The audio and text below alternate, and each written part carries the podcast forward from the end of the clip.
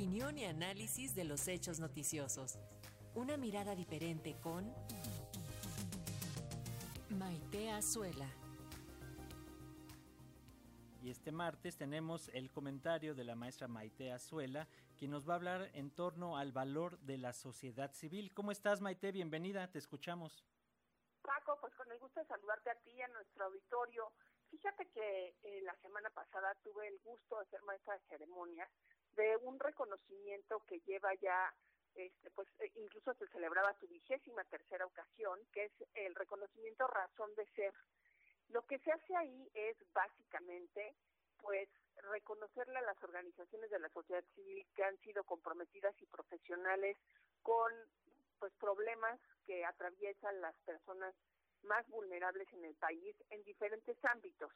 Obviamente estos reconocimientos pues son apoyados por el sector privado, en este caso estuvo Toyota Financial Services o Fundación ADO, la Fundación Díaz Morodo, y reconocieron a cuatro organizaciones en, en diferentes categorías. Institucionalidad, que suena ahí como un poco extraño, pero se los explico rápido, educación, mujeres líderes comunitarias y salud, respectivamente. Y bueno, fíjate que para recibir este reconocimiento participan o concursan, por decirlo de alguna manera, 263 organizaciones sociales que están registradas, ¿no? Y cuatro pueden ser nada más las reconocidas. Esto te habla del proceso de selección en donde se revisan pues muchísimas variables y, y pues la evaluación es ruda. Hay incluso organizaciones que han competido, por ejemplo, por el tema de institucionalidad hasta tres o cuatro veces, como fue el caso de quien fue eh, reconocida por esta categoría que es el Consejo Cívico de Instituciones de Nuevo León. Y lo que tiene que ver con institucionalidad eh, tiene más que ver con lo que hacen hacia adentro para hacer una organización de sociedad civil que rinda cuentas, que le pueda contar a toda la ciudadanía de dónde vienen sus fondos, cómo los administra, a dónde los destina, que tenga una estructura horizontal, que sea incluyente, que no haya discriminación, en fin, varios, varios factores. Y es la tercera vez que el Consejo Cívico de Instituciones de Nuevo León concursa y ahora sí que la tercera es la vencida. Así que, bueno, pues por la consolidación institucional que tiene, su capacidad organizacional y su modelo de intervención, finalmente lo que consigue es tener un muy buen impacto a nivel social y se dedica, pues básicamente a temas de ciudadanía y de, y de instituciones, eh, pues de organizaciones sociales que están impulsando la participación de las y los mexicanos. Para la categoría de educación, lo que se evaluó fue el, el, reto docente en los contextos educativos y sobre todo el reto docente, te imaginarás Paco y nuestro auditorio, pues en la pandemia, ¿no?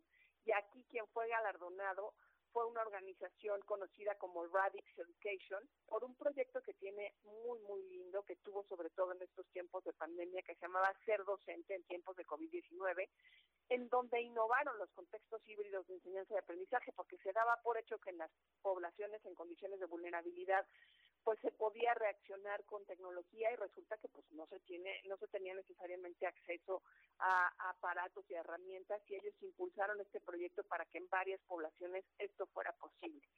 En el tema de mujeres líderes comunitarias, pues lo que se lo que se evaluó fue cómo impulsaban el desarrollo local, ¿no? y la igualdad de género fue muy bonita la, la organización que se seleccionó y el proyecto, que además conozco de cerca, con mucho orgullo, es un proyecto de la, de la organización Fundación Haciendas del Mundo Maya, que tiene un taller artesanal de nombre Cambal Kushtal, aprendiendo a vivir, y lo que hace es trabajar con niñas y con mujeres a través de la creación de oportunidades económicas y comunitarias en donde promueven su artesanía, que es espectacular, para cualquiera que estuviera interesado, creo que pueden googlearla y van a encontrarse con unas hamacas preciosas y con esto se han, se han ayudado ellas a tener no solo pues esta convivencia comunitaria de apoyo y de solidaridad, sino también a darse soporte, ¿no? económico.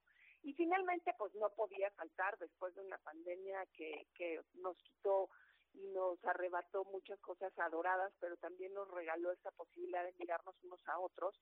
El tema de la salud, en donde la Fundación Díaz Morodo lo que hizo fue reconocer a la organización Enlace Ciudadano de Mujeres Indígenas y Yolo Santa Tazcualace, que impulsó un proyecto muy interesante, me tocó escucharlas personalmente, para la detección oportuna del cáncer de mama. Entonces estas mujeres pues llevan a doctoras a diferentes espacios para poderles hacer ecografías de mama y papá Nicolau a las comunidades indígenas de la región Otomí en cinco municipios del estado de Iguala y en Joni en el estado de Puebla. Entonces, bueno, escuchar a estas mujeres cómo se acercan a la comunidad, cómo en plena pandemia se arriesgaron ellas mismas para poder estar convocando y evaluando a otras mujeres y, bueno, diagnosticando a tiempo. Creo que vale muchísimo la pena estos proyectos y pues entender cómo el reconocimiento de este trabajo que lo que hace es intentar llenar esos huequitos que no se pueden llenar necesariamente desde la política pública, pues acaba siendo necesario y acaba siendo eh, pues útil para las personas que han podido tener el beneficio y la cercanía de estos proyectos comunitarios. Con esto quería yo, este, pues ahora sí que alegrarnos un poco el martes, Paco, y escucharnos la próxima semana. Te saludo nuevamente a ti y a tu auditorio. Muchas gracias, Maite, por traernos esta información tan importante y un abrazo y felicitaciones para las organizaciones que siguen trabajando con la sociedad y que se les reconoce. Muchas gracias, Maite. Gracias, hasta luego. Hasta pronto.